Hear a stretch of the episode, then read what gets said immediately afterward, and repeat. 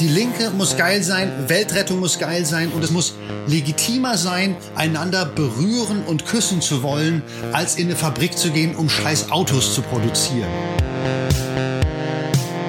Hallo und herzlich willkommen an euch da draußen. Schön, dass ihr eingeschaltet habt zu eurem Dissens-Podcast. Diese Woche habe ich den Queer-Aktivisten und Klimaaktivisten Tachio Müller zu Gast in der Show. Ihr habt ihn eingangs bereits gehört. Ja, Liebe machen statt Autos bauen, wie Tachio meint, sollte so unsere Antwort auf die Corona-Krise aussehen. Über das und noch viel mehr spreche ich mit Tachio in der aktuellen Folge von Dissens. Wir legen auch gleich los. Mein Name ist Lukas Ondreka. Ich wünsche euch ganz viel Spaß mit dem Dissens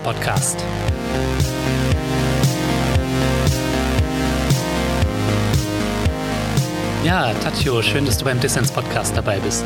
Äh, danke, danke, dass ihr mich hier, hier habt. Das ist eine Freude. Derzeit dominieren ja Verschwörungsfantastiker die mediale Öffentlichkeit. Dabei sollten doch eigentlich Klimaaktivisten wie du der Politik und dem Kapitalismus jetzt Angst einjagen in der Corona-Krise. Tachio, wo ist eigentlich die gute Story für die Corona-Welt und die Zukunft nach Corona?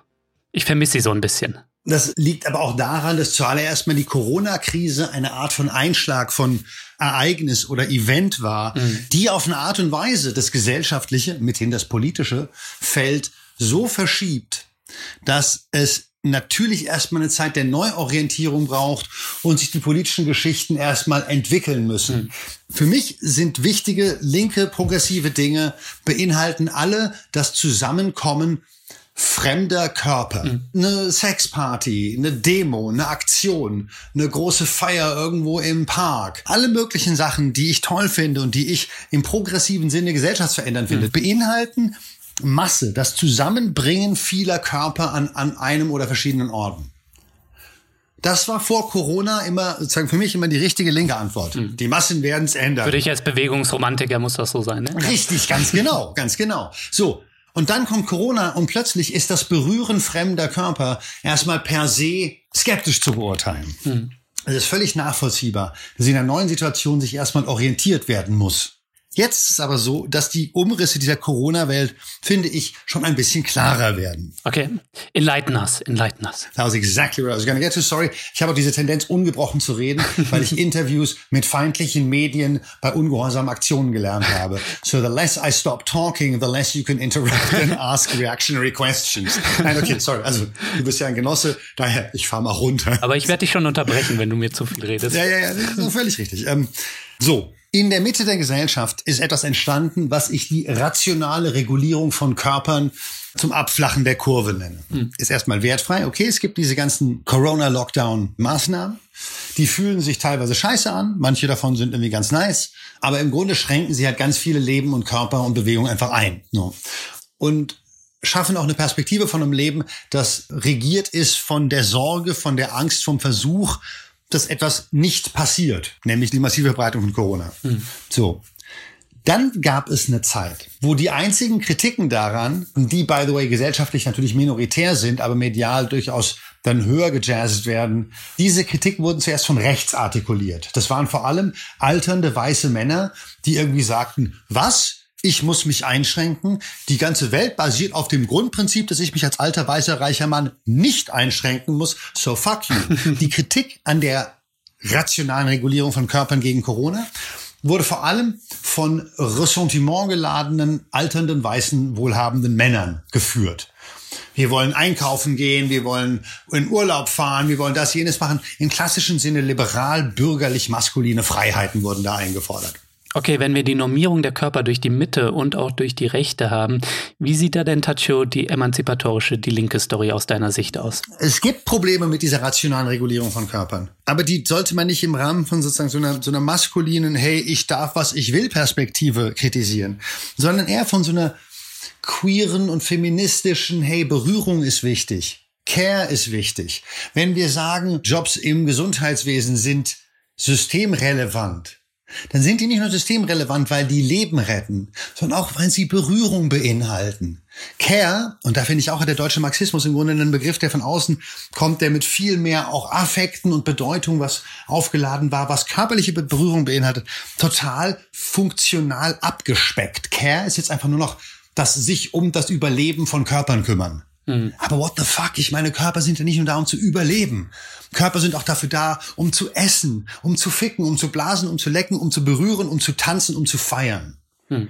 Berührung ist systemrelevant. Sex ist systemrelevant, weil eine Gesellschaft, in der wir alle vor Berührung vor unseren eigenen Körpern Angst haben, was quasi so ein bisschen das ist, was durch die rationale Regulierung der Körper in der Mitte der Gesellschaft entsteht, die ist total schrecklich. Das kann ich als HIV-positiver Schüler sagen eine Community, die Angst vor ihrem eigenen und anderen Körpern hat, die fällt ganz schnell dem Autoritarismus anheim.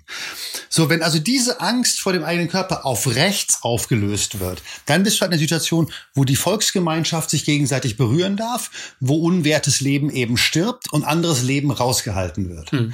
Es braucht eine Körper- und Sex- und berührungspositive Erzählung auf der Linken. Die Linke muss geil sein, Weltrettung muss geil sein und es muss legitimer sein, einander berühren und küssen zu wollen, als in eine Fabrik zu gehen, um scheiß Autos zu produzieren. und das ist die Erzählung, die von links kommen muss. Und damit das möglich ist, müssen wir endlich auch mal innerhalb der Linken einen Kampf mit diesem retro-spätarbeiteristischen Gewerkschaftsflügel führen, der uns ständig wieder die Idee eines guten Lebens vorhält, wo wir alle acht Stunden am Tag in der fucking Fabrik stehen. Mhm. Das war doch allen völlig klar, dass die Frage der Systemrelevanz die ist, entlang derer man hier Sachen hebeln kann. Das wussten wir auch von Anfang an. Aber weil die Linke in Deutschland mittlerweile halt vor allem so eine Portemonnaie-Linke geworden ist. Was meinst du damit? Everything that happens, aber mit sozialem Ausgleich. Hm. Wer glaubt, dass linke Politik einfach nur darum geht, dass alle ein bisschen mehr Geld in der Tasche haben, die es brauchen, der hat nicht Unrecht. Aber der springt viel zu kurz. Hm. Was ist systemrelevant? Wollen wir zum Beispiel eine Gesellschaft, in der es zwar völlig okay ist, einzukaufen, zu konsumieren, zu produzieren, zu arbeiten, hm. Sind wir wirklich eine Linke, der es wichtiger ist, produzieren und einkaufen gehen zu können, als zum Beispiel im Park mit anderen Leuten zu feiern? Oder wie ich als schwuler Mann, der auch eine totale Drecksau ist, halt im Park sich von irgendwelchen Typen durchvögeln zu lassen? Was, by the way, immer schon Teil schwuler Gesellschaftlichkeit war. Mhm. Dieses Gespräch hätten wir von links führen müssen. Warum ist Lohnarbeit systemrelevanter als Berührung? Also nicht zu sagen, wir sind gegen die äh, Lockdown-Bestimmungen sondern zu sagen, wenn die gelockert werden, lass uns doch jetzt darüber reden, was zuerst wieder hochgefahren wird. Mhm. Warum wird Autoproduktion wieder hochgefahren, aber nicht Sexarbeit. Ja, es hat sich ja schnell ergeben, dass die Fußballprofis wieder in Vollkontakt gehen. Ja. Und du hast schon darauf hingewiesen, Sexarbeiterinnen ist die Arbeit noch immer verboten und das, obwohl wir überall Lockerungen erleben. Und nicht nur das, einige Bundestagsabgeordnete mhm. fordern jetzt sogar ein Verbot der Ganz Sexarbeit. Genau. Tachio, du ergreifst Partei für die SexarbeiterInnen. Wieso? Also dafür gibt es mehrere Gründe. Zuerst ist mal, ich war Sexarbeiter. Ich habe während meines Studiums in Heidelberg äh, nebenbei in einem Bordell in Frankfurt, also Bordell für Männer, angeschafft.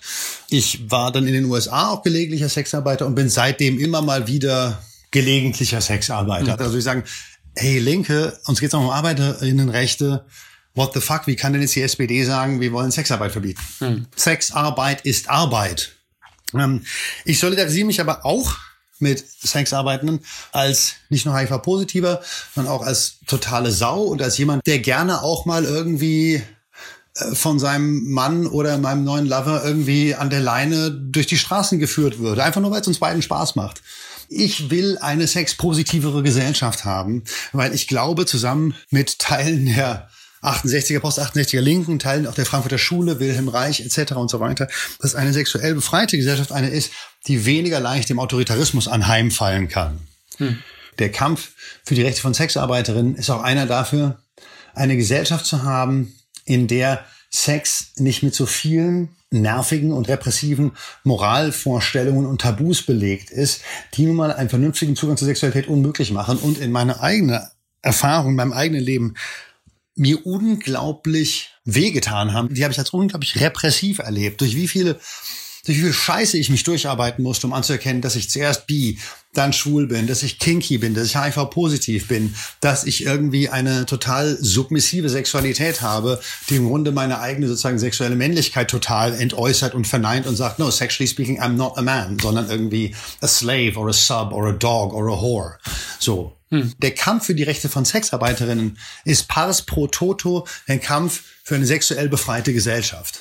Das äh, Interessante, aber auch in gewisser Weise perverse ist, dass dieser Vorstoß dieser 16 Bundestagsabgeordneten um Karl Lauterbach, den Gesundheitsexperten der SPD, dass dieser Vorstoß ja auch in gewisser Weise Sexarbeit äh, als Infektionsherd ja. beschreibt und damit begründet, dass man jetzt in der Corona-Krise doch in Befürchtung einer zweiten Welle präventiv Bordelle jetzt zumachen sollte. Sex, Sex is dirty spielt da drin mit. Denn es gibt überhaupt keine empirischen Erkenntnisse über Sexarbeit als irgendwelche Superspreader. Ich meine, ich habe jetzt gerade gehört, dass in irgendeiner Kirche 107 Leute oder so sich angesteckt hatten. Ja, oder denken wir an die Schlachthöfe, ne? Oder an Denk, die genau. überfüllten Flüchtlingsunterkünfte, ne? Ich bleibe jetzt mal bei den Kirchen, weil ich als schwuler, schwuler Kommunist natürlich dann doch einen gewissen antireligiösen Affekt nicht ganz verstecken kann, muss man sozusagen.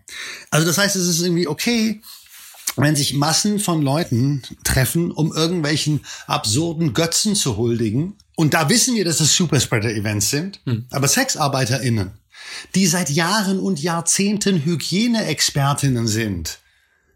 Ich meine, Sexarbeiterinnen wollen sich auch nicht die ganze Zeit mit irgendwas anstecken. Das ist nämlich äh, business-schädigend. Das sind Hygieneexpertinnen.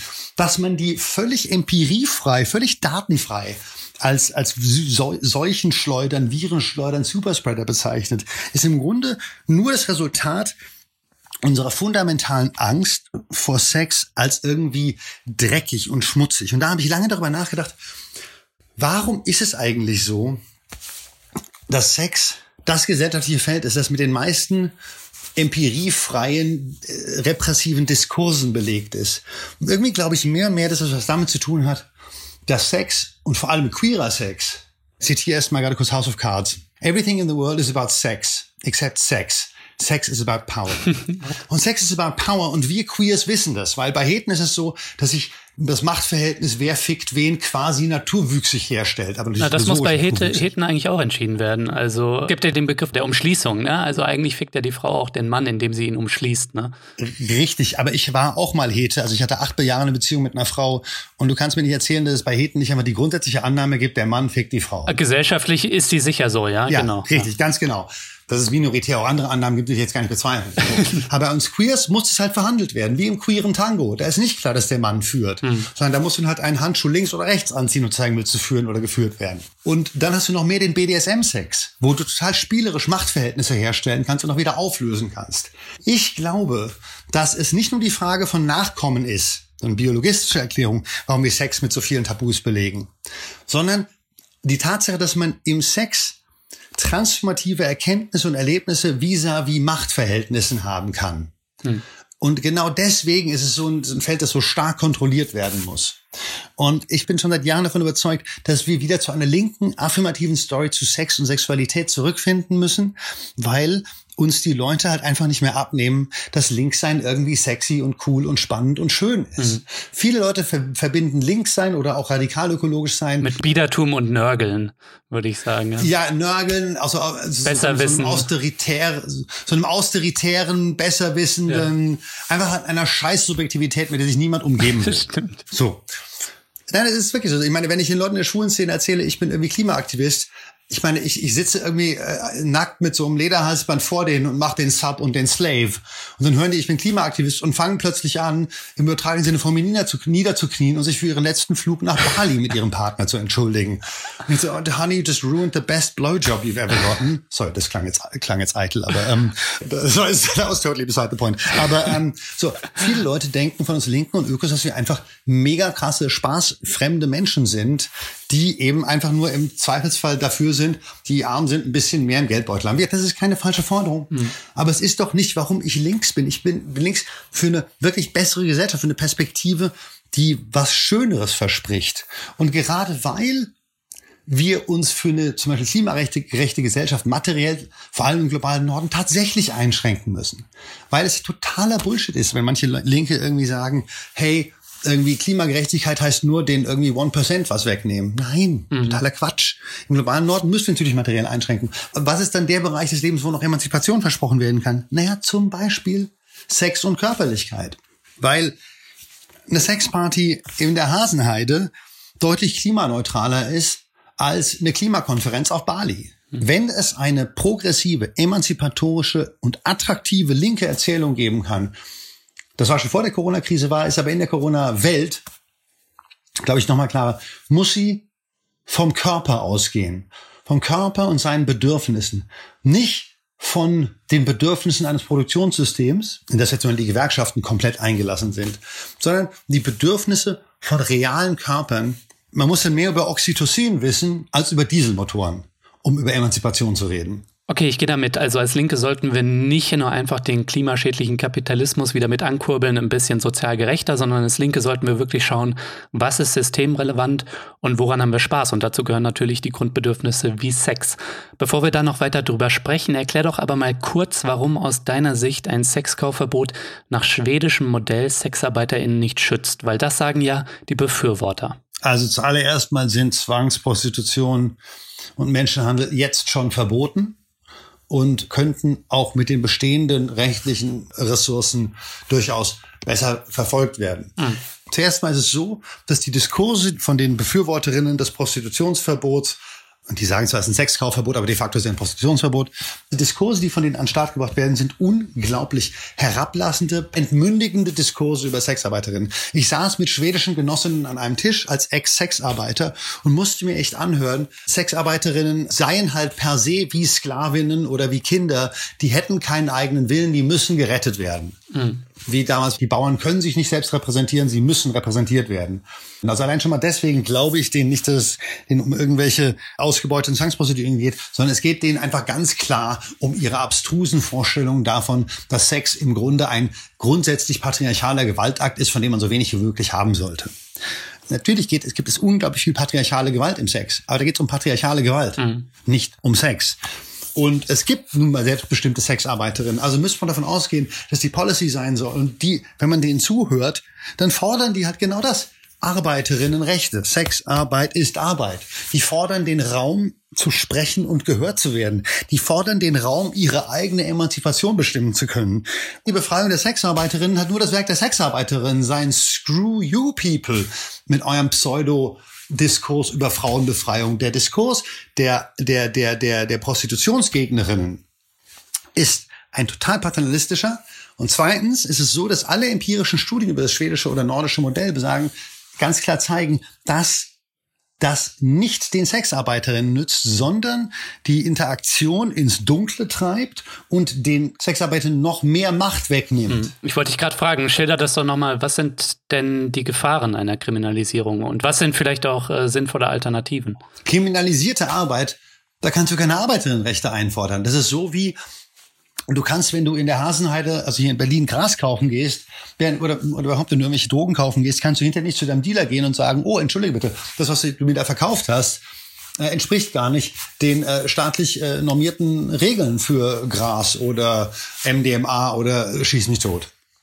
Unregulierte, weil kriminalisierte Märkte nützen immer den stärksten Akteuren in diesen Märkten und die Schwächeren werden immer an den Rand gedrängt, mhm. sind viel eher Gewalt ausgesetzt, sind viel eher Entrechtung ausgesetzt. Wenn jemand sagt, ich will Sexarbeiterinnen befreien und retten und ihnen gleichzeitig jede Macht wegnimmt, dann denke ich mir, huh, I think you're a lying asshole. Mhm. Das ist nicht nur, was ich aus dem Kopf rausziehe, sondern es sagt eigentlich jede mir bekannte Studie zum schwedischen Modell. Das wird aber einfach weitläufig ignoriert von den Vertreterinnen des Prostitutionsverbots. Und das können die ignorieren, weil ihre Erzählungen andocken an weit verbreitete gesellschaftliche Diskurse und Annahmen darüber, dass Sex halt irgendwie äh, ist. Sogar in meiner tollen Bezugsgruppe, ne, ein Haufen ganz, ganz netter Leute, linker, aufgeklärter Leute, ehemaligen Bezugsgruppe, war es irgendwie so, dass ähm, die äh, zwar beim Frühstückstisch über ihre Kleinkinder reden konnten. Hm. Und dann haben die halt über ihre Kinder geredet und ich habe am Frühstückstisch halt angefangen, vom irgendwie Ficken und schönen Schwänzen und Sperma zu reden, weil das sind halt Themen, die mich interessieren. Hm. Und dann wurde ich angeblafft, was das denn soll, dass ich schon beim Frühstück irgendwie über Schwänze rede. Tachi, ich glaube, du hättest einfach nur bis zum Spargel zum Mittagessen warten müssen. Dann hättest du über Schwänze reden können. das ist alles eine Frage des, ja, das ist eine Frage des Timings. Genau. Ja, aber warum muss ich das denn teilen? Die können immer, das ist genau der Punkt. Ja die können immer und überall ihre Kinder. Aber es ist, es wir reproduzieren in fast allem. Genau diese Aufteilung. Über Sex redet man nicht. Sex ist irgendwie privat. Mhm. Die, Leute, Leute, die Leute erzählen mir am Wochen, was sie am Wochenende gemacht haben. Ja, sie waren bei ihren Eltern draußen in einer Datsche in Brandenburg oder mhm. waren irgendwie Flohmarkten oder das oder jenes. Ich hab gesagt, ja, ich habe Drogen genommen und irgendwie mit 15 Typen Sex gehabt. Oh, also das ist jetzt, war jetzt echt too much information. Das kennen wir doch alle. Sex ist ein total wichtiger Bestandteil des Lebens und trotzdem ist er immer noch in dieser Tabuzone.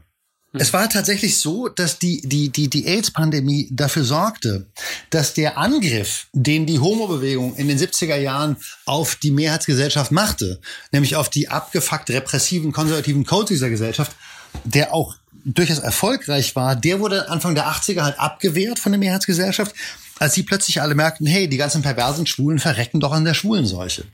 Die HIV-Infektion, das war einer der schlimmsten Schocks meines Lebens. Mhm. Aber warum war es das? Weil HIV und AIDS so mit Schuld zusammenhängen und somit die heteronormative Erzählung weiterführen, schwuler Sex ist im Grunde schuldhaft. Und ich will halt sagen, nein, schwuler Sex ist nicht schuldhaft, Sex ist nicht schuldhaft. Tatsächlich ist sich von irgendwelchen random Typen durchknallen lassen deutlich weniger unethisch, als am Fließband in Wolfsburg betrügerische Dreckschleudern zu produzieren. Mhm diese Art von fundamentalem gesellschaftlichen Umdenken, wovon wollen wir mehr, wovon wollen wir weniger, das müsste Kern einer linken Erzählung heute sein.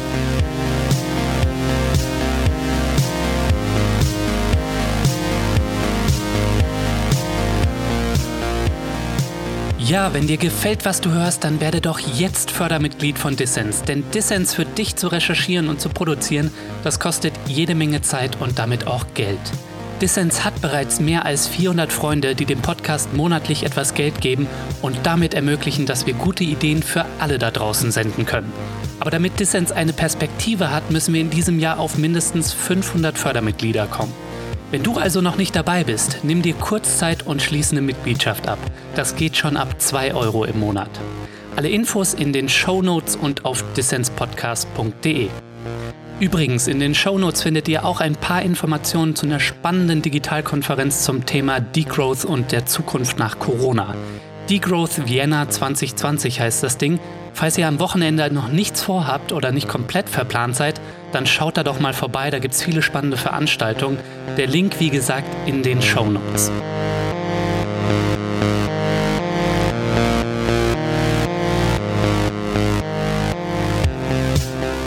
Ja, du hörst den Dissens-Podcast. Zu Gast ist Tachio Müller, Queeraktivist und Klimaaktivist aus Berlin.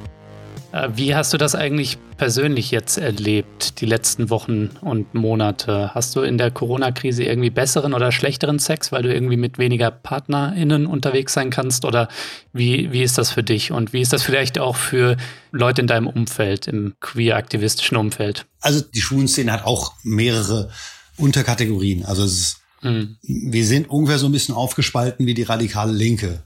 there's, there's the Judean People's Front, the People's Front of Judea, and so on and so forth.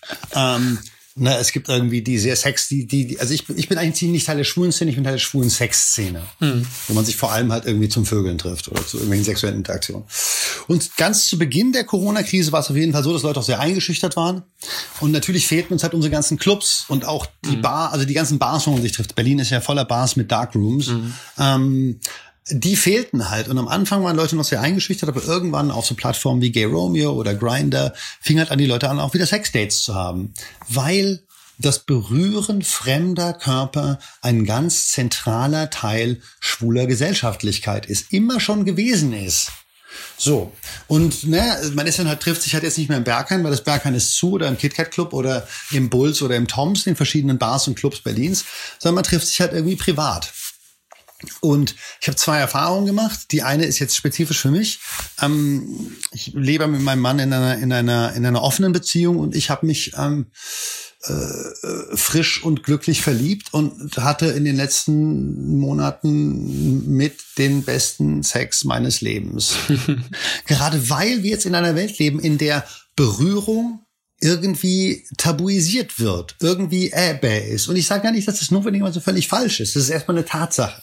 Das heißt, du hast eine, du hast eine, du hast eine Gesellschaft mit einem unglaublichen Hunger nach Berührung, nach Intimität, nach Sex und irgendwie auch nach einem Hey, it's okay to touch each other. Mhm. Also, wie wird das in der schwulen und queer Szene gerade wahrgenommen? Naja, ich habe das noch nicht bestätigen können leider, aber ich habe von mehreren Quellen gehört, dass es in den letzten Wochen eben zum Beispiel Tiergarten, das einer der größ größten Cruising-Parks in Berlin ist. Ne? Cruisen ist, wo schwule Männer oder Männer, die Sex mit Männern haben, irgendwie durch Gebüsche im Park stapfen und hoffen, dass sie damit auf andere Männer, die Sex mit Männern haben, treffen und irgendwas machen können. Cruisen.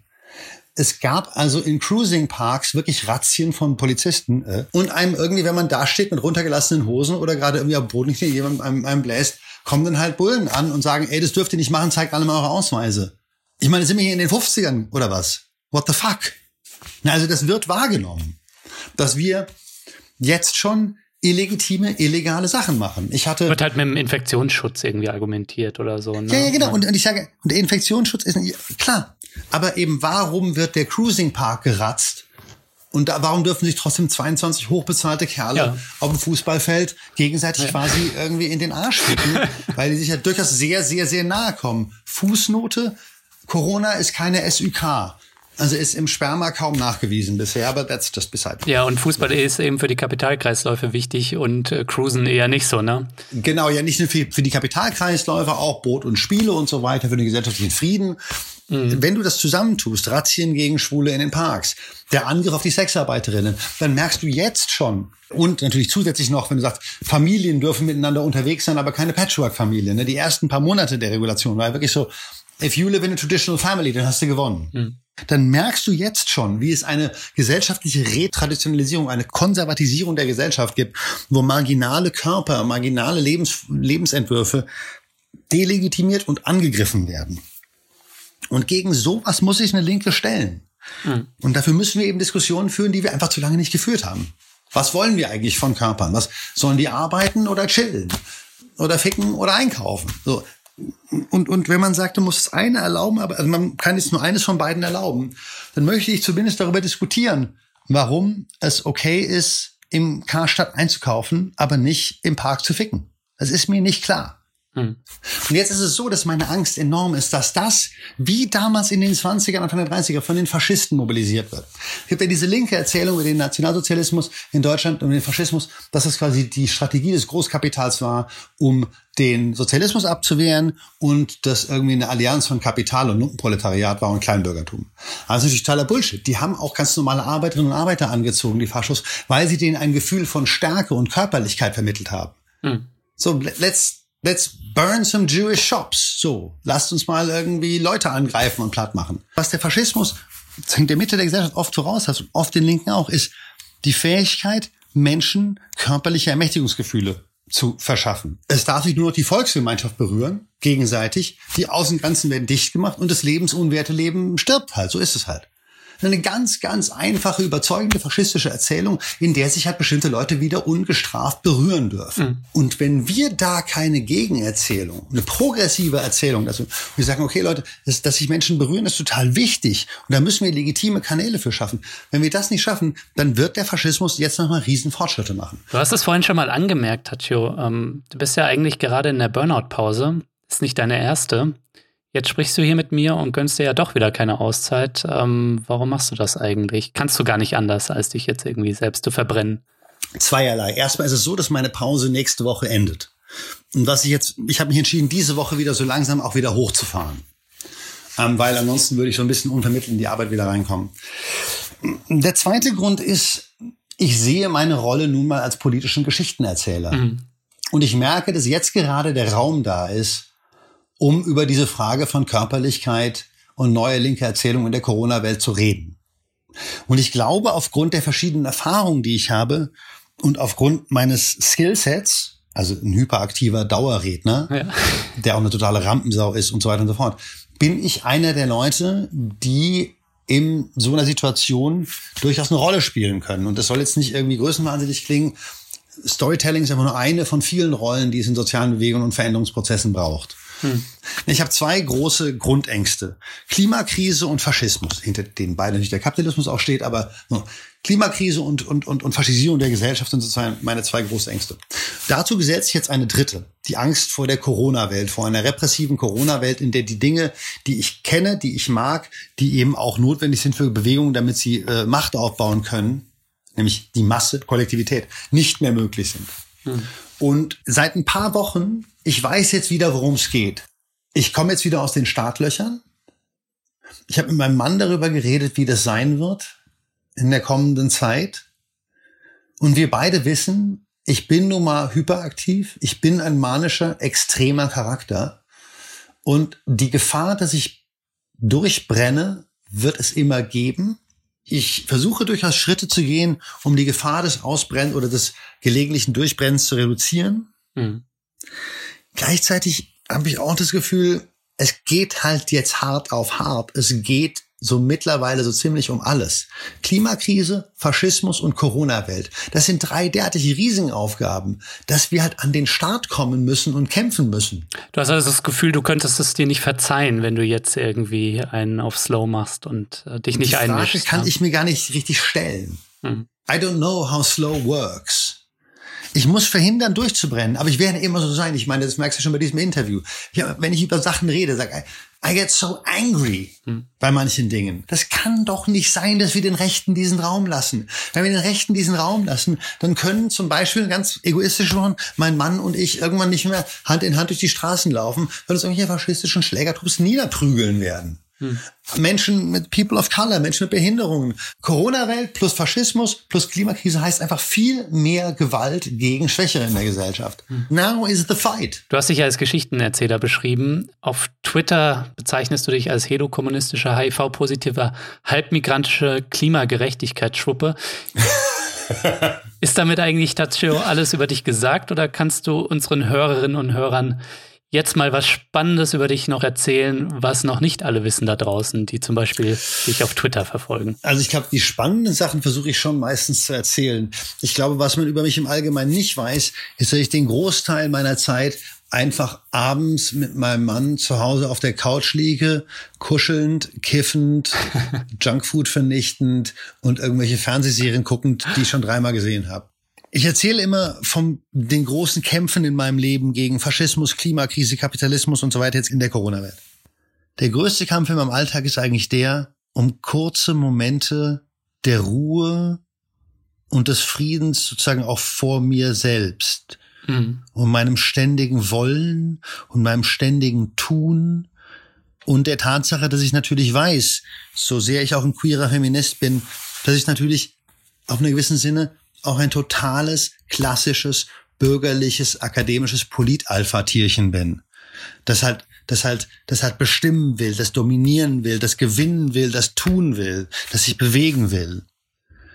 Und, und, und in diesen, in, das kommt einerseits wirklich raus, wenn ich mit meinem Mann hier auf der Couch liege und er irgendwie seine Hand auf meinem Kopf hat, die so einen magischen Effekt hat, dass sie die anderen Gedanken so ein bisschen raus hat. Das ist wie so mein eigener Aluhut, obwohl der Begriff Aluhut jetzt leider echt verbrannt ist das, was Leute wirklich über mich nicht wissen, ist, dass mein eigentlicher Kampf der ist, endlich mal Ruhe zu haben. Hm. Endlich Ruhe. Und ich, ich bin ein sehr emotionaler Mensch und mir kommen dabei fast Tränen in die Augen, weil dieser Kampf ist auch einer, Entschuldigung, das ist auch ein wirklich harter, weil, hm. weil ich halt so bin. Ich bin immer getrieben. Ich war schon als Kind hyperaktiv. Ich kann nicht still sein. Du hast mich vorhin gefragt, kannst du denn irgendwie anders als ich ständig ausbrennen? Hm. And I, I don't think I do. I don't think I can. Und deswegen ist mein, der große Kampf, über den ich nie rede, weil er halt auch nicht so wahnsinnig motivierend ist für andere. Oder vielleicht muss ich doch mal mehr darüber reden, ist der danach einfach mal Ruhe zu haben, nicht ständig zu müssen, nicht ständig zu wollen, nicht ständig diesem bürgerlich abgefuckten männlichen Leistungsdiktat unterliegen. Das ist total spannend, dass ich in diesen Sex-Sessions nehme ich immer so Rollen ein wie Sklave oder ich trage irgendwie äh, sexy Damenunterwäsche oder habe eine Hundemaske an. Das sind alles Verneinungen meiner Männlichkeit. Hm. Einer meiner wichtigsten Kämpfe ist ironischerweise der gegen meine unglaublich überdynamisierte Alpha-Männlichkeit. Ein Kampf für Ruhe und ein Kampf weg vom ständigen Wollen Mhm. zu kommen. Du hast vorhin davon gesprochen, dass du mit deinem Mann dann auf der Couch liegst, äh, Junkfood dir reinziehst und eine gute Serie schaust und gerne mal auch Serien wiederholt schaust. Was ist denn deine Lieblingsserie, Tacho, die dich vielleicht, wie das, was du beschrieben hast, so richtig schön auch runterfährt und ähm, das Alpha-Männchen in dir zivilisiert? Also ich glaube, erstes Mal, das Kiffen ist da übrigens auch wirklich sehr wichtig. mein, mein, mein Mann sagt immer, wenn er nicht, also mein Mann ein echt sehr viel gechillterer Mensch ist, als ich dachte immer, ey, wenn Tato nicht kiffen würde, könnten wir nicht zusammen sein. Nein, aber so, also Serien, ich, es sind so zwei Dinge. Es gibt als Serie, und da bin ich ganz irgendwie in den 90ern aufgewachsen, ich glaube, ich habe jede Friends-Episode schon viermal gesehen. Warum Friends? Weil Friends ist natürlich so eine total absurde Welt, wo alles irgendwie okay ist und nichts Schlimmes irgendwie den Leuten jemals passiert. Also ganz schön weiß und bürgerlich, Friends, ja. Ja, nee, nee, nee genau. Ist, ich, ich bin aber halt auch weiß und bürgerlich. Es zeigt mir sozusagen eine Welt, in der irgendwie alles okay ist. Ich weiß, dass es eine Illusion ist. Aber ich gucke am liebsten auch Fantasy-Serien oder Sci-Fi. Und Fan Punkt. Friends ist halt Fantasy. Friends ist eigentlich Fantasy. Weil nobody lived like that. Auch, ich meine, in New York hat ja niemand so große Wohnungen wie die. ähm, aber es ist wirklich so, Serien, die mich weit wegnehmen. Also Game of Thrones hat mich total fasziniert. Aber wirklich Serien, zu denen ich immer wieder zurückkomme, sind Friends und Buffy. Buffy the Vampire Slayer. Das sind irgendwie Serien, in denen ich in so Welten reingehe, in denen irgendwie entweder alles anders ist als hier und in denen alles okay ist. Und eine andere Sache ist noch, sind die Harry Potter Bücher, die ich dann als Hörbücher höre. Und das ist wirklich wie so auf eine Waschmaschine im Schleudergang starren. Einfach nur so, hu, hu, hu, so rum und schaltet mein Hirn ab. Und Friends ist so flach, dass das mein Hirn abschaltet. Die Corona-Krise ist natürlich für ziemlich viele Leute ziemlich kacke, das wollen wir nicht vergessen. Aber einige Leute haben ja den Lockdown auch als eine Art Entschleunigung ihres schnellen Lebens im Kapitalismus empfunden. So ging es zum Beispiel mir, wobei ich natürlich auch in einer sehr privilegierten Situation bin. Wie war das denn bei dir, Tacho? Ich weiß zwar, dass die Sache mit dem Zuhausearbeiten tendenziell eher eine sozusagen Upper-Middle-Class-Geschichte war. Ich glaube aber, es gibt viel mehr Erzählungen aus der Corona-Krise, die diesen Slowdown genossen haben, als wir eigentlich wissen. Was ist der Anfang einer progressiven, postkapitalistischen Geschichte über die Corona-Krise oder über die Corona-Welt? That the slowdown doesn't have to be a bad thing. Weniger arbeiten ist keine schlechte Sache. Weniger konsumieren ist nicht unbedingt eine schlechte Sache, wenn die Basics gesichert sind. Ja.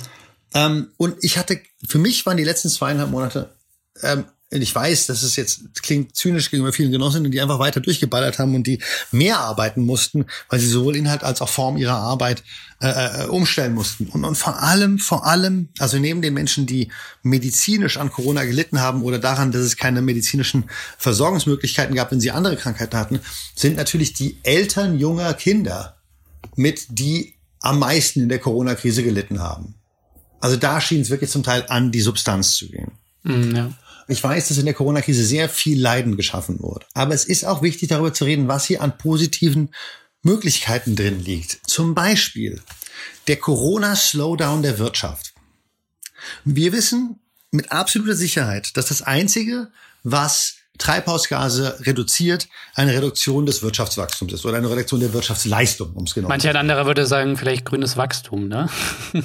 Also da musst du noch ein paar Leute auch links der Mitte überzeugen. Ja, ja, das ist zwar richtig, aber leider ist es einfach so, es gibt kein grünes Wachstum. Die, ein, die Variable, die am besten die Entwicklung globaler Treibhausgasemissionen erklärt, ist globale Wirtschaftsleistung. Geht die rauf, steigen die Emissionen. Geht die runter, sinken die Emissionen. Ob das Wachstum in Elektroautos oder in fossilen Autos ist, hat bisher null, aber auch null, null, null Effekt auf die Treibhausgase gehabt. Ich meine, Corona ist ja auch der Ad-Hoc-Beweis dafür, ne? Also Genau, und, und jetzt ist es so, dass wir uns immer fragen, oh, wie kann man das denn machen? Kann man überhaupt die Wirtschaftsleistung so runterfahren, dass sie äh, klimarelevant äh, Emissionsreduktionen produziert? Die Antwort ist ja. Es ist zwar so, dass die äh, Emissionsreduktionen etwas weniger geringer sind als erwartet, aber die sind trotzdem signifikant. Und wir haben noch nie so einen Dip in Emissionen erlebt seit spät, also mindestens seit 1990, seit dem Zusammenbruch der Ostblockwirtschaft nicht, möglicherweise auch schon länger. Und das heißt, dass wir eigentlich schon ganz spannende Sachen gemacht haben. Wir haben zum Beispiel Hebel gefunden, die tatsächlich klimarettungsrelevant sein könnten. Hatten wir vorher nicht, weil niemand dachte, dass man einfach die Wirtschaft so runterfahren kann. Aber bam, kann man. Amazing. So, dass man einfach komplett gesellschaftliche Wertigkeiten ändern kann. Scheiß auf den Wirtschaftsanwalt, Mein Vater, scheiß auf den Politschwätzer, mich. Wichtig sind die Menschen, die äh, Care-Arbeit leisten und Lebensmittel verkaufen und halt jeden Tag am wir überleben können. Es gibt wirklich einiges an Ansatzpunkten in dieser Corona-Welt, die man progressiv nach vorne denken kann.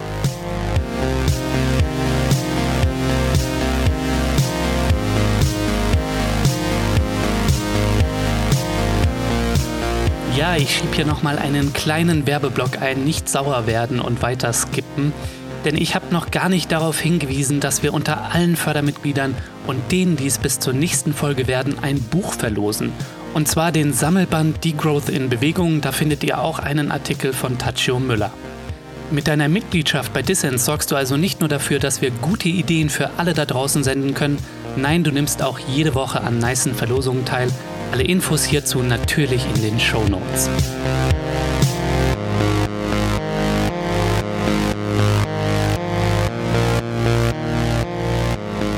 Ihr hört noch immer den Dissens Podcast. Zu Gast ist der Queeraktivist und Klimaaktivist Tachio Müller.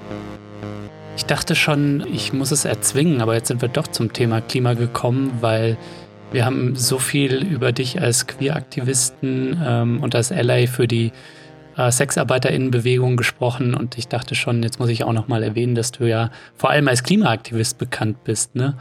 Ähm, hast Ende Gelände mitgegründet und bist schon seit mehr als einem Jahrzehnt äh, klimaaktivistisch aktiv. Ja. Ja, lass uns über die Chancen oder auch die Gefahren fürs Klima sprechen in der Corona-Krise. Ich meine, jede Krise birgt ja Gefahren und Chancen. Ja, never let a good crisis go to waste, heißt es ja so schön. Ne? Ja. Und zwischenzeitlich ja. schien es ja auch so, der Kapitalismus wird zwangsweise runtergefahren, sogar von denen, die ihn eigentlich vertreten. Ne? Und es gibt uns irgendwie die Chance auf eine äh, bessere Welt danach. Und jetzt scheint wieder äh, genau das Gegenteil der Fall zu sein und die Corona-Krise eher der Sargnagel für den Klimaschutz zu sein denn der Kapitalismus wird wieder hochgefahren und ja, äh, ja, mh, hm, ja. Mh. die Lufthansa ist vielleicht so ein Beispiel dafür, dass es noch nicht einmal richtig mit äh, ja, Klimaschutz verknüpft wird, dieses Hochfahren der Wirtschaft. Also zuallererst mal, es ist so, dass in der Corona-Krise drei Sektoren, die wirklich zu den dreckigsten, klimazerstörendsten Sektoren von allen gehören, mhm. ganz erheblich geschwächt wurden. Erstens Luftfahrt. Zweitens die fossilen Sektoren, Kohle, Öl und Gas. Ne, es gab zeitweise einen negativen Ölpreis. Which is like fucking unheard of. Mhm. Und drittens Autos. Wir haben also drei große klimazerstörende, dreckige Sektoren. Jetzt sagen alle, ja, die werden wieder hochgefahren. Aber das ist ganz ehrlich, oh, Viele Linke, vor allem der deutschen Linken, können anscheinend vor allem Kritik der politischen Ökonomie verstehen, aber kaum was von politischer Ökonomie. Hm. Und, und, und eine Wirtschaft, ein Wirtschaftssektor ist halt nicht wie ein Computerprogramm, das du runterfährst und wieder hochfährst. Das ist eher wie ein Ökosystem. Wenn in diesem Ökosystem mehrere Connections zerstört werden, weil sie die lange Pause nicht überstehen, dann kannst du dich einfach wieder hochfahren, vor allem nicht in einem System, das über Jahre hinweg auf Just-in-Time getrimmt wurde. Also es keine Lagerkapazitäten mehr gibt und so weiter. Ich glaube, dass es gar nicht so leicht werden wird, alles in der Welt einfach so wieder hochzufahren, vor allem, weil es ja auch eine zweite Welle geben wird. Also mit an Sicherheit grenzender Wahrscheinlichkeit. Mhm. Es gibt in der Klimabewegung diesen Call and Response. I call Who shut shit down? And you answer, we shut shit down. Who shut shit down? We shut shit down. Aber tatsächlich ist es so, they shut shit down. Und zwar viel effektiver, als wir das je gekonnt hätten.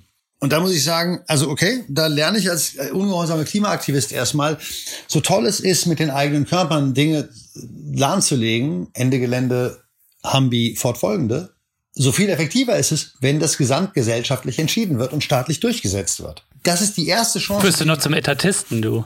Naja, äh, ich rede vor allem von Hebeln. Mhm. Also, also diese, diese, diese urmarxistische Diskussion über den Staat im Kapitalismus finde ich an dem Punkt ein bisschen langweilig, weil ich mir ansonsten ja sagen lassen müsste, dass ich erst den Kapitalismus abschaffen müsste, damit es kein Staat mhm. im Kapitalismus mehr ist, der dann anscheinend keine antikapitalistische Entscheidung treffen könnte. Hm. Erstmal ist es so, dass ich jetzt einen Hebel gefunden habe, der Sektoren abschalten kann. Da muss ich mir über die Wert- und Warenform erstmal gerade gar keine Gedanken machen. Sondern ich sehe einfach, okay, da gibt es einen Wirtschaftssektor, der Klimaungerechtigkeit produziert. Und ich sehe jetzt, dass es einen Hebel gibt, der den runterfahren kann. Spektakulär. Also kann ich erstmal sagen, hier wird uns was gezeigt, was wir in anderen Situationen möglicherweise auch nutzen können. Wir können also sagen, wir schalten jetzt die deutsche Autoproduktion ab. Oder die Kohleproduktion. Oder äh, falten den amerikanischen Shale-Gas-Sektor ein oder so ähnlich oder den Luftfahrtsektor. Das ist jetzt möglich. Wir haben gezeigt, dass es möglich ist. Das war der schwarze Schwan. In, Fra in, in, Frankreich muss die Air France ja, ähm, die Staatsgelder haben sie dort auch bekommen, aber sie müssen zumindest die Inlandsflüge massiv einschränken oder in Teilen. Ne? In Deutschland nicht. Ne? Das ist, und das ist jetzt nur ein Beispiel. Und deswegen würde ich sagen, was die Bewegung jetzt sagen muss, ist nicht we shut shit down, sondern we keep shit shut down. Hm. Ich würde sagen, wir müssen als Bewegung uns jetzt Arten und Weisen überlegen, wie wir den Lock Down slash Slowdown in den Dreck in unseren Feindessektoren so weit wie möglich verlängern, weil wir eben nichts anderes wissen, was Klimaschutz betreibt. Grünes Wachstum gibt's nicht. Haben wir noch nicht gesehen, gibt's keine empirischen Belege für. Das Einzige, was das Klima schützt, ist produce less shit. Ideally produce less dirty shit. So, ich habe in einem Artikel gerade den Corona-Lockdown als quasi den real existierenden Degrowth bezeichnet. Die meisten Menschen aus der wachstumskritischen Szene widersprechen mir da, sagen, hey, das ist doch gar nicht unser Degrowth, das ist gar nicht solidarisch genug, das ist jetzt Reaktion auf eine Krise. Das so, das erinnert mich dann an die, an die kommunistischen Genossinnen, die während der Ostblock-Zeiten gesagt haben, ja, aber unser Kommunismus hat mit dem da drüben nichts zu tun. Ja, das mag ja sein, aber trotzdem muss man sich da auseinandersetzen. Das war der real existierende Kommunismus und wir haben jetzt real existierenden Degrowth. Ja. Die Frage ist nicht, die, wie man die Augen davor verschließt, was gerade passiert, sondern wie man das, was jetzt gerade passiert, so dreht, dass es eine progressive Wendung nimmt. Aber du musst schon sehen, ähm, die Position, die du vertrittst, das ist ja immer noch eine Minderheitenposition. Wenn wir uns anschauen, was jetzt gegenwärtig die Debatten bestimmt, dann ist das, äh, wie werden die Konjunkturprogramme gestaltet? Also wie fahren wir eben das, was durch die Corona-Krise, durch diesen Corona-Schock heruntergefahren werden musste, wie fahren wir das wieder hoch? Und natürlich wird es da Veränderungen geben. Und möglicherweise wird sogar eine Abwrackprämie am Ende ähm, noch damit verknüpft, dass irgendwie Elektroautos besser gefördert werden als Verbrenner. Aber das ist zumindest der Versuch, der jetzt unternommen wird und der auch unterstützt wird von Gewerkschaften wie der Verdi, die auch Konjunkturprogramme fordern. Also äh, wie machst du das den Leuten schmackhaft und wie kann das eigentlich konkret aussehen? Wie sollte die Klimabewegung sich da jetzt und in den nächsten Wochen und Monaten dann da auch einmischen? Ne? Ich habe letztes Jahr unglaublich viel Arbeit mit der jungen Generation von Fridays for Future gemacht, die ich gerne die Generation Klima nenne oder mein Genosse Keir Milburn in England nennt die die Generation Left. Letztes Jahr ist ein neuer welthistorischer Akteur aufgetaucht. Die junge Generation der ich im Grunde dieselbe messianische Rolle zuschreibe, die der junge Marx dem Industrieproletariat zugeschrieben hat. Eine gesellschaftliche Gruppe, in deren Entrechtung aufgehoben ist die Entrechtung der gesamten Welt. Das ist ja schon äh, fast essentialistisch, aber darf auch ein bisschen. Nee, es ist magisch, es ist magischer Realismus, weil ich ja weiß, dass Hegelianismus totaler religiöser Quatsch ist. Die Dialektik ist totaler religiöser Mumpitz. Aber, aber das gehört zum Geschichtenerzählen, ne? Ja. Richtig, naja, außerdem ist es halt so, wenn du eine rein immanent, jetzt bin ich mal direkt, und das ist ein Satz, den ich eigentlich relativ selten öffentlich sage, wenn man sich die Welt anschaut, jetzt mal rein aus der Klimakrisenperspektive, ist es so, dass es ans Unmögliche grenzt, einen realistischen Pfad zu finden, auf dem wir die Klimakrise, das heißt den Kollaps des Klimasystems, das Umkippen des Klimasystems in einen instabilen Zustand, also globales Klimakaos, noch vermeiden können. Hm. Das ist unglaublich schwierig. Es gibt eigentlich keinen realistischen Pfad. Also braucht es magischen Realismus. Es braucht ein Denken, das sagt, from somewhere will come a savior. So, das ist in Deus Ex Machina, was auch immer. Diese Idee eines Messias, Deswegen, messianisches Denken ist magisches Denken. Aber eine rein immanente Analyse kann einen halt nur hoffnungslos machen. Mhm. Also muss man Elemente von Magie, die das Neue in die Welt bringen, ob es jetzt Magie ist oder das Neue in die Welt oder eine delusogatarianische Fluchtlinie, ist im Endeffekt alles dasselbe oder eine magische Revolution. From somewhere the savior will come. Und du musst dir halt überlegen, wer ist der Akteur, der am ehesten das Interesse hat und die Fähigkeit, das Bestehende umzuwälzen. Und da glauben halt einige von diesen Spät-Post-Retro-Arbeiteristinnen immer noch, dass das die industrielle Arbeiterklasse sei. Which is empirical Bullshit, aber äh, naja gut, das ist halt deren magischer Realismus, but that's just, I don't know, black magic or some shit like that. Ähm, die musst du aber auch mitnehmen. Sie werden es vielleicht nicht anstoßen, aber mitnehmen musst du dann schon. Ne? Also. Dann geh noch mal in die Lau dann geh noch mal in die Lausitz und nimm mal die Kohlearbeiter da mit. Und dann sehe ich dich in 17 Jahren wieder, wenn du zwei von denen mitgenommen hast. Ich habe jetzt zum Beispiel an den, ich habe jetzt zum Beispiel an den Autoarbeiter gedacht, der vielleicht auch Elektrobusse äh, produzieren könnte oder E-Bikes oder ähnliches, ne? Einer von fünf. Du glaubst doch nicht, dass die hypertroph produzierende, die hypertroph Betrugskarossen produzierende deutsche Autoindustrie bei vollem Lohn- und Arbeitsausgleich auf elektrische Fahrzeuge umgestellt werden kann, ohne dass wir wieder total elektrische Fahrzeuge überproduzieren. Wer sagt, dass die Autoindustrie in Deutschland ohne Jobverluste komplett elektrifiziert werden kann, glaubt entweder einfach sozusagen diese grüne Kapitalismuserzählung, das hat einfach wir jetzt Marktführer in Elektroautos werden, aber hat damit keine sozial-ökologische Perspektive im Kopf, es sei denn, er oder sie lügt sich was vor. Mhm. Für mich ist die Klimageschichte halt vor allem die Geschichte des Kampfes der, Genera der jungen Generation, der Generation Klima gegen die Gesamtscheiße, die ihnen ihre Zukunft frisst. So, und deswegen möchte ich einfach ganz klar sagen, dass ich nicht weiß, was da genau jetzt gemacht werden sollte. Ich kann einen relativ abstrakten Vorschlag machen, basierend auf historischen Erfahrungen und Erkenntnissen und Wissen über Wirtschaftswachstum und Lockdowns und so weiter. Hm. Momentan habe ich nur diesen einen, diesen einen Grundinstinkt, we have to keep shit shut down. Wie das funktionieren wird, so weit bin ich noch nicht. Versuch uns doch aus deiner Sicht trotzdem mal eine erste Antwort zu geben. Die Bilanz von Fridays for Future fällt ja gemischt aus. Wie keine andere Bewegung haben sie die Klimakrise ins Bewusstsein gerückt, aber effektiven Klimaschutz gibt es trotzdem nicht. Was denkst du, sollte die Klimabewegung und die Fridays nun tun, damit sich da wirklich was ändert? Das Auftauchen von Fridays for Future in der jungen Generation war auch wieder wie Corona ein Event auf der welthistorischen Szene, das, das neue Wahrheiten geschaffen hat. Und die haben halt eine Strategie gehabt, nämlich wir machen große Demos, die großen Demos verschieben die Mehrheitsmeinung und die Mehrheitsmeinung beeinflusst dann Government Policy. Das war so ein bisschen die Idee aus dem Atomausstieg. Aber die Sache ist, dass in der Klimafrage halt so viele gegenläufige Interessen mächtige Interessen, ob Gewerkschaften, ob Industrieverbände wenn wir am Start sind, dass es unmöglich ist, über das einfache Verschieben von Mehrheitsmeinungen tatsächlich auch politische Entscheidungen durchzusetzen. Mhm. In Großbritannien 2003 war die absolute Bevölkerungsmehrheit gegen den Irakkrieg und wir hatten eineinhalb Millionen Leute bei einer Demo und Tony Blair hat auch völlig geschissen. Am 20.09. hat Fridays for Future 1,4 Millionen Menschen auf die Straße gemacht. Die größte Demo in der BRD seit möglicherweise ever. Ich habe da die Zahlen gar nicht mehr genau im Kopf, aber 1,4 Millionen Leute in Deutschland und am selben Tag wurde dieses Klimapäckchen vorgelegt, das einfach ein Schlag ins Gesicht der jungen Generation war. Also ist schon für mich klar, ich glaube schon, dass Fridays for Future irgendwann dazu übergehen muss, zum massenhaften zivilen Ungehorsam selbst aufzurufen. Fridays muss sagen, wir unterbrechen jetzt Sachen. Hm. Denn 5000 Linksradikale können keine Autofabriken blockieren. Die, wir werden sofort vermöbelt. Hm. Aber lass das mal 100.000 Fridays machen. Dann hast du ein ganz, ganz, ganz anderes politisches Spielfeld. So, Fridays hat seine eigenen Prozesse und ich möchte einfach nochmal sagen, wenn ich jetzt sage, die hätten zum Ungehorsam übergehen sollen, ich habe vor wenigen politischen Akteuren so viel Respekt wie vor den Fridays-Leuten. Als man die Ende letzten Jahres gesehen hat, die waren immer noch am Start, die haben jede Woche demonstriert. Ich beobachte soziale Bewegungen seit fast 25 Jahren. Ich habe sowas noch nie erlebt.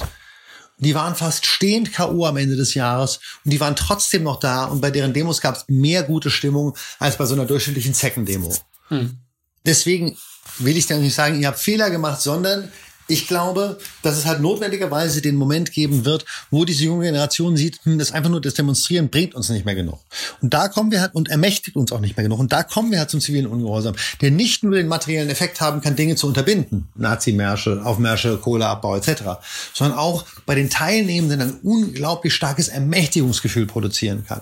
Und wenn wir, nehmen wir an, die Regierung sagt, gegen alle irgendwie Volksmaßnahmen, ja, wir fahren jetzt wieder diese oder jene Produktion hoch oder klar, der Flughafen Frankfurt muss sich wieder drehen, das ist ja unser Hub.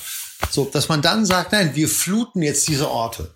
Wir fluten diese Orte und sorgen einfach dafür, dass sie weiter dicht bleiben. Solche Geschichten.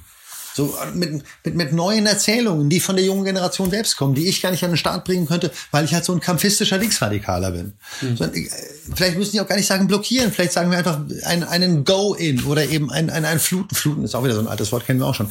Keine Ahnung, wie die das nennen werden, aber einfach mit den Massen der Leute, die sie mobilisieren können. Denn Fridays mobilisiert ja nicht nur junge Menschen, sondern auch ganz viele andere. Ich meine, die Psychologists for Future, Pädagoginnen for Future, diesen unglaublich hübschen Bauarbeiter for Future, den ich immer auf den Fridays-Demo in Berlin gesehen habe. Oder mein Mann und ich, der als Faggots for Future, als Schwuchteln für Zukunft da irgendwie an den Start kommen. Ähm, Omas for Future, etc. und so weiter. Mhm. Fridays for Future hat eine moralische Macht, hat eine Macht, das, das moralische Feld neu aufzustellen und unglaublich viele Menschen zu mobilisieren. Und wenn du zivilen Ungehorsam eben nicht mehr in die Dimension denkst, die wir aus der Anti-Atom- und Kohlebewegung, Antikohlebewegung kennen. Ne, also wenn du es ganz hoch rechnest, mal 10.000 bei der Antikohlebewegung, vielleicht mal bei 20 bei der Anti-Atom-Bewegung. So, wenn du zivilen Ungehorsam eher so bei zwei, drei, vier, 500.000 Leuten denkst, da bist du bei der Effektivität und bei der Hebelwirkung in ganz, ganz, ganz anderen Gefilden. Und dann kannst du tatsächlich darüber reden, hm, that's maybe how we can keep shit shut down. Wenn man nicht jetzt schafft, das Wiederhochfahren zu verhindern, dann wird das Runterfahren sehr viel schwerer werden als das Verhindern des Hochfahrens. Wenn man das rein quasi in physikalischen äh, Effizienzen denkt, also in how much force do you have to apply to get a certain effect. Und ich kenne auch viele Leute von Fridays, wir haben gute Verhältnisse. Ich möchte mit denen darüber reden, wie jetzt weiter, damit man eine maximal, damit man sozusagen die maximale Effektivität erreicht und nicht die ganze Zeit der Situation hinterherrennt. Ich würde mal sagen, wenn der zivile Ungehorsam am Ende auch massenhaft im wahrsten Sinne des Wortes wird, dann haben so Organisationen wie der Berliner Verfassungsschutz überhaupt nicht mehr die Chance, Klimaaktivisten als linksextrem einzustufen und darzustellen. Ne? Also wie das jetzt gerade geschehen ist mit, mit der Organisation, die du mitgegründet hast, mit Ende Gelände. Ne? Das hat mich zu Tode amüsiert. Hm. Ende Gelände setzt mit dem Klimaschutz, für den wir kämpfen, tatsächlich eine gesellschaftliche Mehrheitsmeinung um. Während der Verfassungsschutz die Institution ist, die uns den faschistischen Terrorzusammenhang NSU beschert hat. Der Verfassungsschutz repräsentiert eine Mitte der Gesellschaft, eine Normalität, die die Gesellschaft, die die Welt zerstört. Deren Normalität, deren Normen, deren Wertigkeiten machen die Welt kaputt. Die bescheren uns Klimakrise und Faschismus. Hm. Und das muss man, by the way, das ist ein ganz, ganz, ganz wichtiger Teil meiner politischen und normativen Einstellung gerade. Ob es um irgendwie Chemsex geht, also irgendwie Drogen beim Ficken nehmen, was ob bei Teilen der Schulenwelt ganz normal ist und viele Leute nicht draußen total schockierend finden. Was? Ihr habt nicht nur irgendwie viel Sex, der ist auch noch vielleicht ungeschützt, ihr habt auch noch Drogen dabei? Oder wenn es um Sexarbeit geht oder um zivilen Ungehorsam oder ums Nicht-Arbeiten wollen. All diese Dinge, die irgendwie nicht normal sind, haben für mich gerade sehr viel mehr Legitimität als die Dinge, die normal sind, weil die Normalität, die Gesamtscheiße, der Alltags- oder Normalwahnsinn, das ist doch das, was die Welt zerstört. Das heißt, jeder Mensch, jeder Akteur, der sagt, hey, mein Ziel ist, die Normalität aufrechtzuerhalten oder wiederherzustellen, ist eigentlich ein durchgeknallter Wahnsinniger, der entlang des alten Sprichworts will, dass die Welt nicht mehr ist. Hm. Und so sollten radikale politische Akteure gerade agieren. Weg von diesem ständigen Anbiedern an einer Normalität, die die Welt kaputt macht, hin zu einer lustvollen, radikalen Erzählung über eine Welt, die sein kann, wenn wir endlich mal die Gesamtscheiße lahmlegen. Die Gesamtscheiße lahmlegen ähm, als Klimastrategie, da musst du vielleicht auch noch, wie du es am Anfang unseres Gesprächs ähm, genannt hast, einige Portemonnaie-Linke von überzeugen. Degrowth, das klingt ja für manch einen mehr nach Verzicht als nach Spaß und für manch einen vielleicht auch mehr nach Vergangenheit als nach Zukunft. Ähm, also mach doch vielleicht mal den Leuten, von denen ich jetzt glaube, dass es da noch ein paar gibt, die uns zuhören, die noch nicht so überzeugt sind, mhm. mach denen doch mal die Postwachstumsgesellschaft nach Corona schmackhaft. Was haben sie denn davon?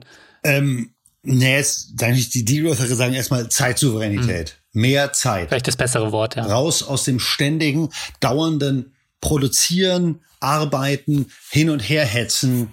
Dieses Hin und her hetzen gibt es ja sowohl in der Luxusprekariatsversion, also quasi in meiner, ich bin nicht prekär, aber sozusagen in dieser Luxusmittelklasse-Variante. In unserer. Oh my God, there's too many conferences and too many seminars and aber auch einfach in der Variante von, ich habe zweieinhalb Jobs, eineinhalb Kinder und muss alles das zusammenbringen und krieg kaum Geld von irgendeinem Amt so. Hm und muss ständig die ganze Zeit rumrennen. So dieses Herumgerenne, dieses Gefühl, keine Kontrolle über das eigene Leben zu haben, diese Entmächtigung, die ist das Zentrale.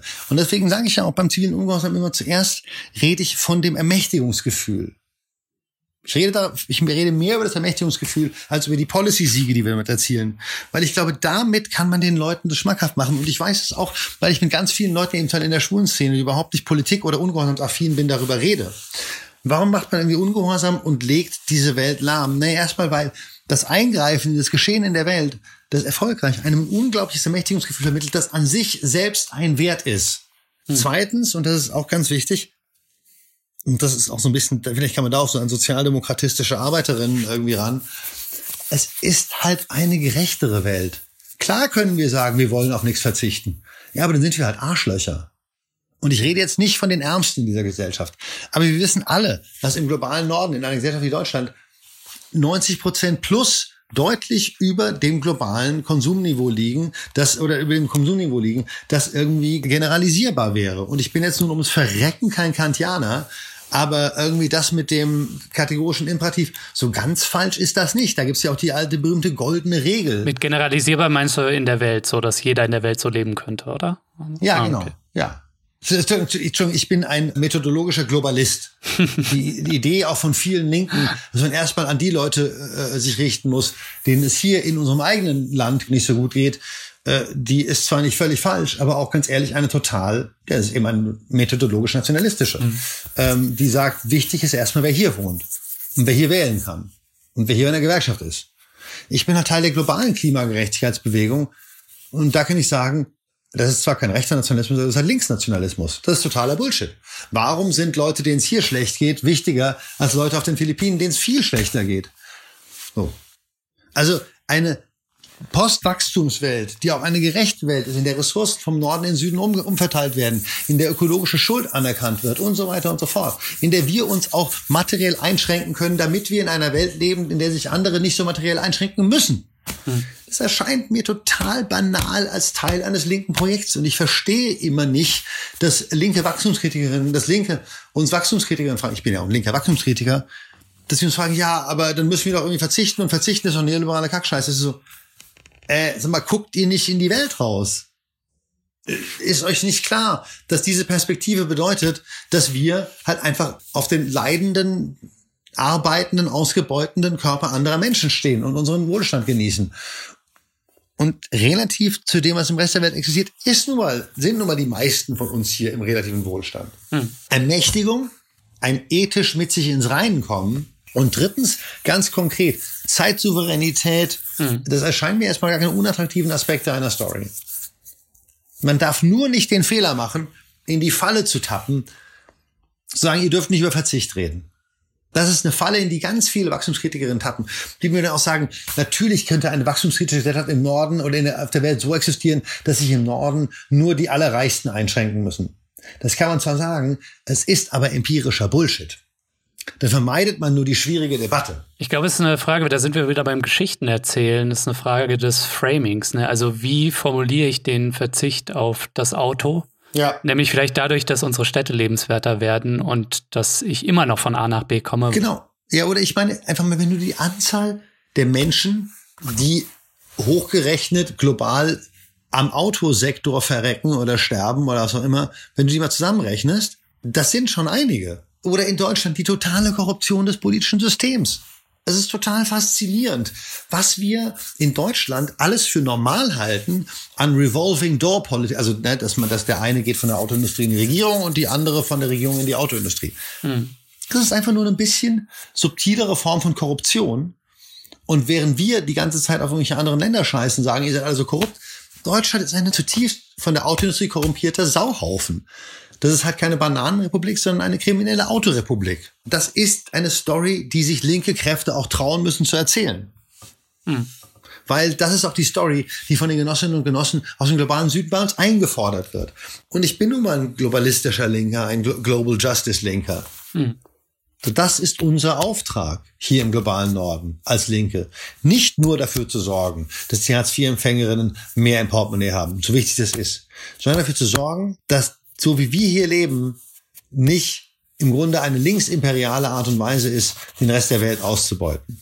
Wie stehst du persönlich eigentlich zur Digitalisierung und der Frage, wie sollte sich die Linke zur Technik und technischem Fortschritt verhalten, gerade vor dem Hintergrund irgendwie, ähm, dass wir schrumpfen müssen in vielen Bereichen. Ne? Also ist da die Digitalisierung in deinen Augen etwas, was die Linke im Sinne von einer coolen Science-Fiction-Story in Anführungszeichen umarmen sollte, oder ist das etwas, was wir bekriegen sollten? Also ich, ich als, als sozusagen radikal ökologischer Gerechtigkeitslinker bin ich schon der Meinung, dass wir einen viel zu ausgeprägten Techno-Optimismus haben mhm. und im Endeffekt immer noch diese alte modernistische, aufklärische Idee haben, dass wir uns aus dem Reich der Notwendigkeit ins Reich der Freiheit produzieren können. Und das halt einfach Bullshit.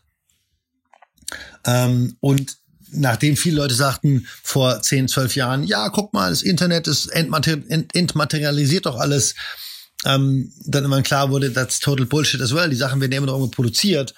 Und nur weil es jetzt keine Bricks and Mortar Läden mehr gibt, wo wir das kaufen, ähm, wird es ja immer noch verschickt und so weiter und so fort. Und wir wissen ja auch alle, was der irgendwie Energieverbrauch des Internets ist, mega hoch und so weiter. Also Digitalisierung wird nicht die sozial-ökologische Wende bringen. Hm. Ich liebe Streamen und ich finde es total super, dass es Gay Romeo gibt und so weiter und Grinder und so weiter und so fort. Übrigens, falls jemand auf Gay Romeo ist, der diesen Podcast hört, mein äh, Nickname da ist Proud Sub. Stolz, stolz deshalb, just a little plug. Äh, Grinder-Account habe ich keinen. Ähm, aber ich bin über bestimmte digitale Dinge natürlich sehr, sehr, sehr, sehr, sehr froh. Mhm. Aber im Grunde dieser Großprozess Digitalisierung würde einfach einen weiteren, wird einfach einen weiteren großen Wachstumsschub anstoßen, wenn es überhaupt möglich ist, und uns näher an die planetarischen Grenzen bringen. Deswegen würde ich sagen, hm, im Schnitt ein bisschen mehr Technopessimismus, zumindest in der deutschen Linken, wäre angebracht. Mhm. Also kein Queer Luxury Space Communism für Tachio Müller, ja? Es ist totaler Bullshit. Dieses Fully Automated Luxury Communism kann wirklich nur von ein paar blasierten nord nördlichen Millennials entwickelt worden sein. Ups, that's exactly how it was developed. Wie stehst du eigentlich zum bedingungslosen Grundeinkommen? Das ist ja auch etwas, was innerhalb der Linken, der gesellschaftspolitischen kontrovers diskutiert wird. Äh, der einzige Grund, warum es kontrovers diskutiert wird, ist, dass der Gewerkschaftsflügel nicht, nicht willens ist, seine Machtbasis aufzugeben. Sorry, es gibt fast keine guten linken Gründe, gegen das bedingungslose Grundeinkommen zu sein. Dass wir das noch diskutieren, zeigt einfach, dass der, wirklich in erheblichen Teilen der Gewerkschaftsflügel der Linken mittlerweile halt ein Klotz an unserem Bein geworden ist.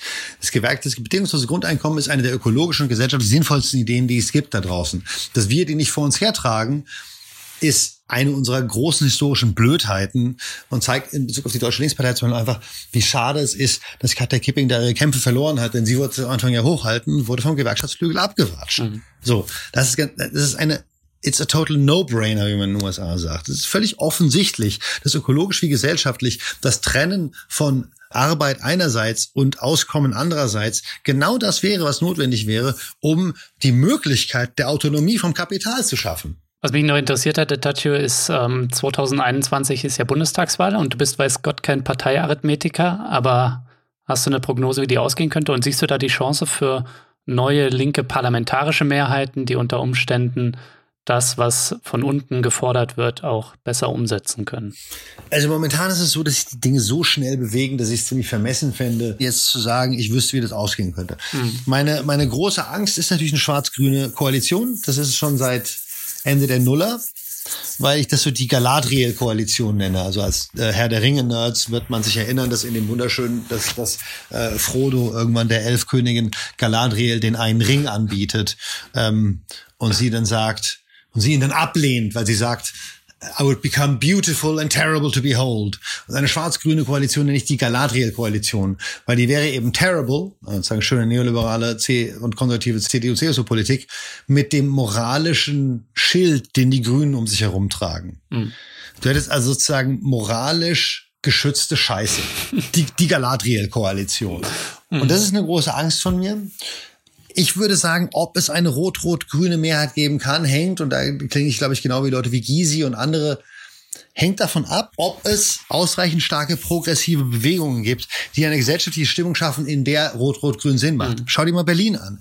In Berlin haben wir eine, eine, Regierung, wo ich echt sagen muss, hey, die ist gar nicht so schlecht. Und da sieht man ganz klar, dass wenn Grüne und Linke miteinander regieren, dann zivilisieren die sich total. Mhm. Na, dann können die Grünen nicht so unsozial sein, dann können die Linken nicht so unökologisch sein und die SPD muss beiden hinterherrennen. Und warum ist es so? Weil wir in Berlin eine progressive Stadtgesellschaft haben, die, wo Bewegungen eine gesellschaftliche Stimmung geschaffen haben, wo diese Parteien nicht dazu gezwungen sind, sondern in der Lage sind, sich gut zu verhalten, gute Sachen zu machen. Mhm. Also da bin ich wieder ganz Bewegungsromantiker. Wenn es eine progressive Regierung gibt, dann nur, weil im Vorfeld gesellschaftliche Bewegungen von unten, von links die Gesellschaft gedreht haben. Zum Ausblick wollte ich dich nur noch fragen, ähm, du hast ja drei düstere Szenarien gemalt im Podcast. Eine repressive Corona-Welt, in der Körper normiert werden, hm. äh, Faschismus, ähm, Neofaschismus und Klimakrise und alles möglicherweise in Kombination. Ja. Gib uns doch zum Ausblick ganz, ganz kurz wirklich deine Formel für die gute und die sexy Welt von links nach Corona. Wie sieht die aus? Das ist eine Welt, in der wir viel mehr selbstbestimmt entscheiden, welche von diesen Scheißregeln, die uns die Normalität vorgibt, wir eigentlich noch befolgen werden und so dazu beitragen, dass dieser Corona-Shutdown tatsächlich zu einer Verlangsamung dieser Zerstörungsmaschine führt und zu einer Verbesserung unseres Lebens. Erstens. Das ist zweitens eine Welt, in der wir ganz anders über Körper und Sex reden, in der es normaler ist, in einem Jockstrap und einem Harness durch die Straße zu laufen, als in der Uniform der Weltzerstörer, nämlich dem grauen Anzug. Und eine Welt, in der wir als Linke nicht mehr glauben, dass das Beste, was man machen kann, eine gute, würdige Arbeit zu haben ist, sondern ein gutes, würdiges Leben. das wäre so mein Plan. Tatio, danke fürs Gespräch. Ich danke dir. Ciao, ciao.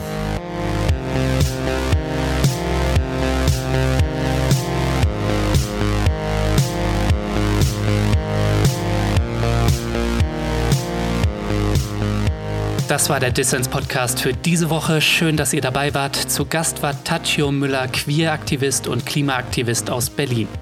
Wenn ihr noch mehr kluge Leute hören wollt, dann unterstützt doch jetzt Dissens. Das geht schon ab 2 Euro im Monat. Das ist weniger als eine Tasse Kaffee. Wie ihr bei Dissens mitmachen könnt, erfahrt ihr in den Show Notes. Da gibt es auch Infos zu einer coolen Konferenz zum Thema Degrowth. Ich hatte es bereits erwähnt. Degrowth Vienna 2020 heißt das Ding, geht am 29.05. los Falls ihr noch nicht verplant seid am Wochenende, dann schaut da doch mal vorbei, denn da gibt es bestimmt noch ein paar spannende Informationen zum Thema Weltrettung. Das war's von mir soweit. Vergesst nicht, Dissens zu abonnieren. Wenn ihr das noch nicht gemacht habt, dann tut das auf iTunes, Spotify oder der Podcast-App eurer Wahl. Ich freue mich natürlich auch immer über Kommentare und Anregungen. Danke fürs Zuhören und bis nächste Woche.